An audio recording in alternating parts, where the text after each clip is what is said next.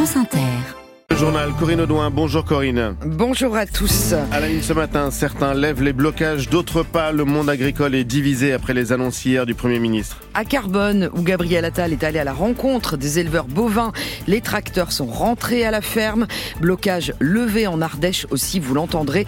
D'autres barrages sont maintenus. Satisfaction avec le maintien de la ristourne sur le gazole non routier, mais méfiance sur l'ensemble des promesses. Les agriculteurs attendent de voir. L'opposition de gauche, elle, critique des mesurettes qui manquent d'ambition et oublient l'écologie. Dans ce journal également, l'incroyable histoire de ce médecin radié qui a continué à exercer dans des hôpitaux de l'Est de la France pendant 5 ans. Et puis un G-Franc supersonique qui propulse la France en finale de l'Euro de handball. À 7h50, une des plus grandes artistes françaises actuelles, Sophie Kahl, en studio avec nous pour parler de cette expo qui se termine au musée Picasso à Paris et de sa façon si particulière de rendre universelle son histoire singulière. Et à 8h20 au lendemain des annonces du Premier ministre aux agriculteurs, Thomas Ménager, porte-parole du RN à l'Assemblée. Gabriel Attal a-t-il réussi à éviter l'embrasement du monde agricole après l'annonce hier de mesures d'urgence comme le maintien de la ristourne sur le gazole non routier pour les paysans, des indemnités contre la maladie MHE qui touche les bovins et encore des promesses de simplifications administratives? C'est le temps de la réflexion. La FNSEA, le premier syndicat agricole, annonce continuer le mouvement mais certains barrages ont été levés dès hier soir comme à Vivier en Ardèche, sur la départementale 86. Le barrage tenu par la section locale de la FNSEA a été levé le temps d'étudier les mesures annoncées. Pierre-Jean Pluvy. Candice éleveuse sur le Coiron s'est assise dans un coin. Elle écoute sur son portable les annonces de Gabriel Attal. Pas de hausse, par exemple, de la taxe sur le gazole non routier, dit le Premier ministre. C'est à la fois une mesure de simplification et c'est une mesure de trésorerie. Mmh. Plus tard. Ah bah, pour la trésorerie, c'est sûr que c'est une bonne nouvelle. Hein. Je le dis de manière très claire. Au lieu de payer les factures et de recevoir ensuite les aides l'année d'après, on, on, va recevoir l'aide de suite sur la facture euh, directement. Jérôme Vol, vice-président de la FDSEA d'Ardèche, monte sur une remorque. Il annonce que l'Office français de la biodiversité, chargé des contrôles sur l'eau, les produits sanitaires entre autres, passe sous le contrôle des préfets. Il n'y aura plus qu'un seul contrôle possible par exploitation et par an. Ça veut dire qu'un préfet pourra arrêter des contrôles mais les agriculteurs sont sceptiques, comme Corentin. Bah non, on n'y croit pas. Tant qu'il n'y aura pas des actes, on verra pas. Ils disent qu'ils vont contrôler ci, ils vont contrôler ça. Mais ça n'arrivera pas, comme tous les ans, à chaque fois. La présidente de la FDSOA de l'Ardèche, Christelle Cézanne, met fin au barrage en termes diplomatiques. On ne lâchera rien. Grâce à vous tous, on sait que demain, on pourra mobiliser et refaire entendre notre voix. Les agriculteurs sont fatigués. Ils quittent le rond-point de Vivier, déjà prêts à se remobiliser. Reportage signé Pierre-Jean Pluvy de France Bleu Drôme Ardèche. Autre point de blocage levé hier soir, le premier emblématique à Carbone sur l'A64 au sud de Toulouse. Sur l'A10, en revanche, le barrage au sud de Bourges est maintenu et la mobilisation reste intacte à Agen, un des fiefs de la coordination rurale, deuxième syndicat de la profession.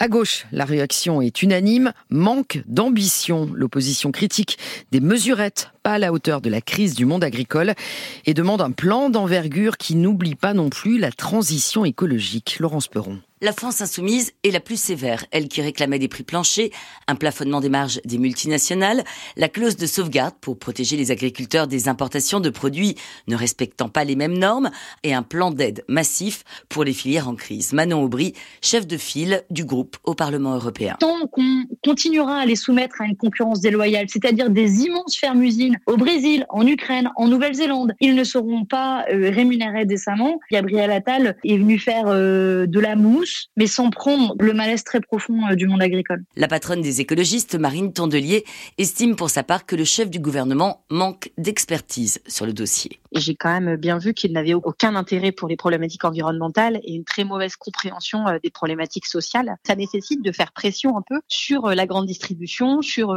l'agroalimentaire. J'ai pas l'impression que Monsieur Attal et que ce gouvernement soient déterminés à le faire. Or, c'était ce que demandaient et les écologistes et les agriculteurs. Le Parti socialiste et le Parti communiste partagent peu ou prou l'analyse de leurs partenaires, mais dans ce contexte éruptif, la gauche qui ne souscrit pas à tous les combats des agriculteurs, notamment ceux de la FNSEA, c'est qu'il n'est pas très opportun de jouer les incendiaires. Laurence Peron du service politique de France Inter. 7h05, Emmanuel Macron avait promis une promulgation rapide de la loi immigration. Eh bien, c'est fait. Le texte réduit après la censure de 35 articles par le Conseil constitutionnel jeudi a été publié cette nuit au journal officiel.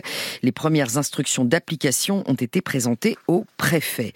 L'histoire à présent de ce médecin radié de son ordre pour abus de faiblesse, mais qui a continué d'exercer en toute illégalité dans le Grand Est en profitant du manque criant de médecins.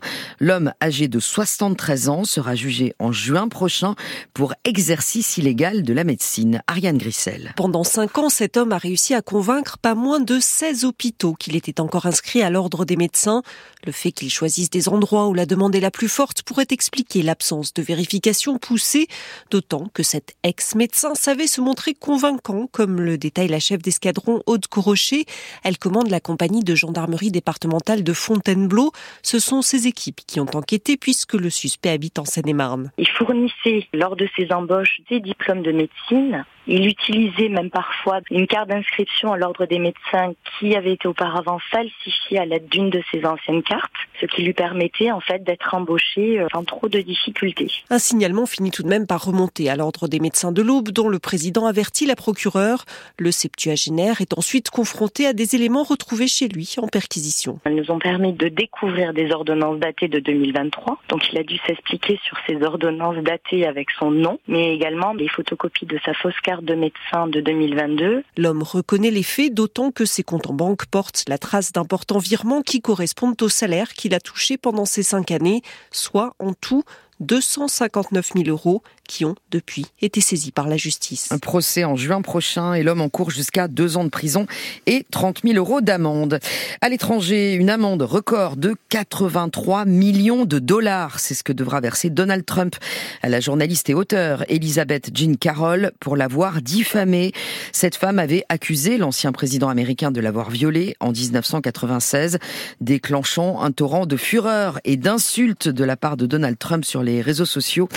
Donald Trump en tête de la course à l'investiture républicaine pour l'élection de novembre, dénonce une condamnation ridicule et promet de faire appel. Et puis Washington donne son feu vert à la vente d'avions de chasse F-16 à la Turquie. Après des mois de tractation, les États-Unis attendaient la confirmation de l'accord de la Turquie pour l'adhésion de la Suède à l'OTAN. Sur un fil, la France s'est qualifiée hier soir pour la finale de l'Euro de handball en battant la Suède 34 buts à 30. C'était à Cologne en Allemagne. Score après prolongation grâce à un but incroyable à la dernière seconde qui restera dans l'histoire du hand français Jean-Pierre Blimaud. C'est en effet une ligne de plus dans la grande histoire des handballeurs tricolores. On joue la dernière seconde du temps réglementaire. La France est menée d'un but. Les arbitres accordent un jet franc. Elohim Prandi écrit alors sa légende. Je tire fort, j'ai un bon bras, je cadre plutôt bien. Voilà, ça m'arrive. voilà, j'ai préféré passer sur le côté parce que j'avais la capacité à pouvoir remonter la balle. Le shoot est juste euh, superbe. À un moment où même le sélectionneur tricolore Guillaume Gilles ne croit pas qu'il puisse aboutir. Bah, je me dis que tant qu'il n'est pas tiré, euh, on n'est toujours pas mort. Mais je vois la tombe qui vient de s'ouvrir. Il y a quand même une chance sur 1000 de mettre un but. En plus, on n'est même pas à 9 mètres, on est encore plus loin, donc euh, c'est quand même mal embarqué. Et c'est bon signe pour la suite, poursuit le maître à jouer des Bleus Nicolas Karabatic. On est très heureux parce que c'est un match très difficile aujourd'hui. La Suède en deuxième mi-temps, avec surtout Palika qui a tout arrêté et qui a fermé la cage. C'était pas facile, mais on n'a jamais baissé les bras. On a réussi à mettre euh, quelques petits buts qui nous ont maintenus un petit peu en vie et à la fin on arrive à se battre euh, en une minute à remonter deux buts. Donc c'est chapeau à toute l'équipe. Elohim Prandi en sauveur des Bleus, c'est aussi tout un symbole pour celui qui est passé tout près de la mort après une agression il y a deux ans. Jean-Pierre Blimaud, l'équipe suédoise de handball conteste ce tir et a déposé une réclamation à suivre donc en attendant la finale France-Danemark est bel et bien programmée demain à 17h45. C'était le journal de Corinne Audouin. Dans un instant, tout autre sport, zoom sur le succès choc du MMA, ce nouveau sport de combat.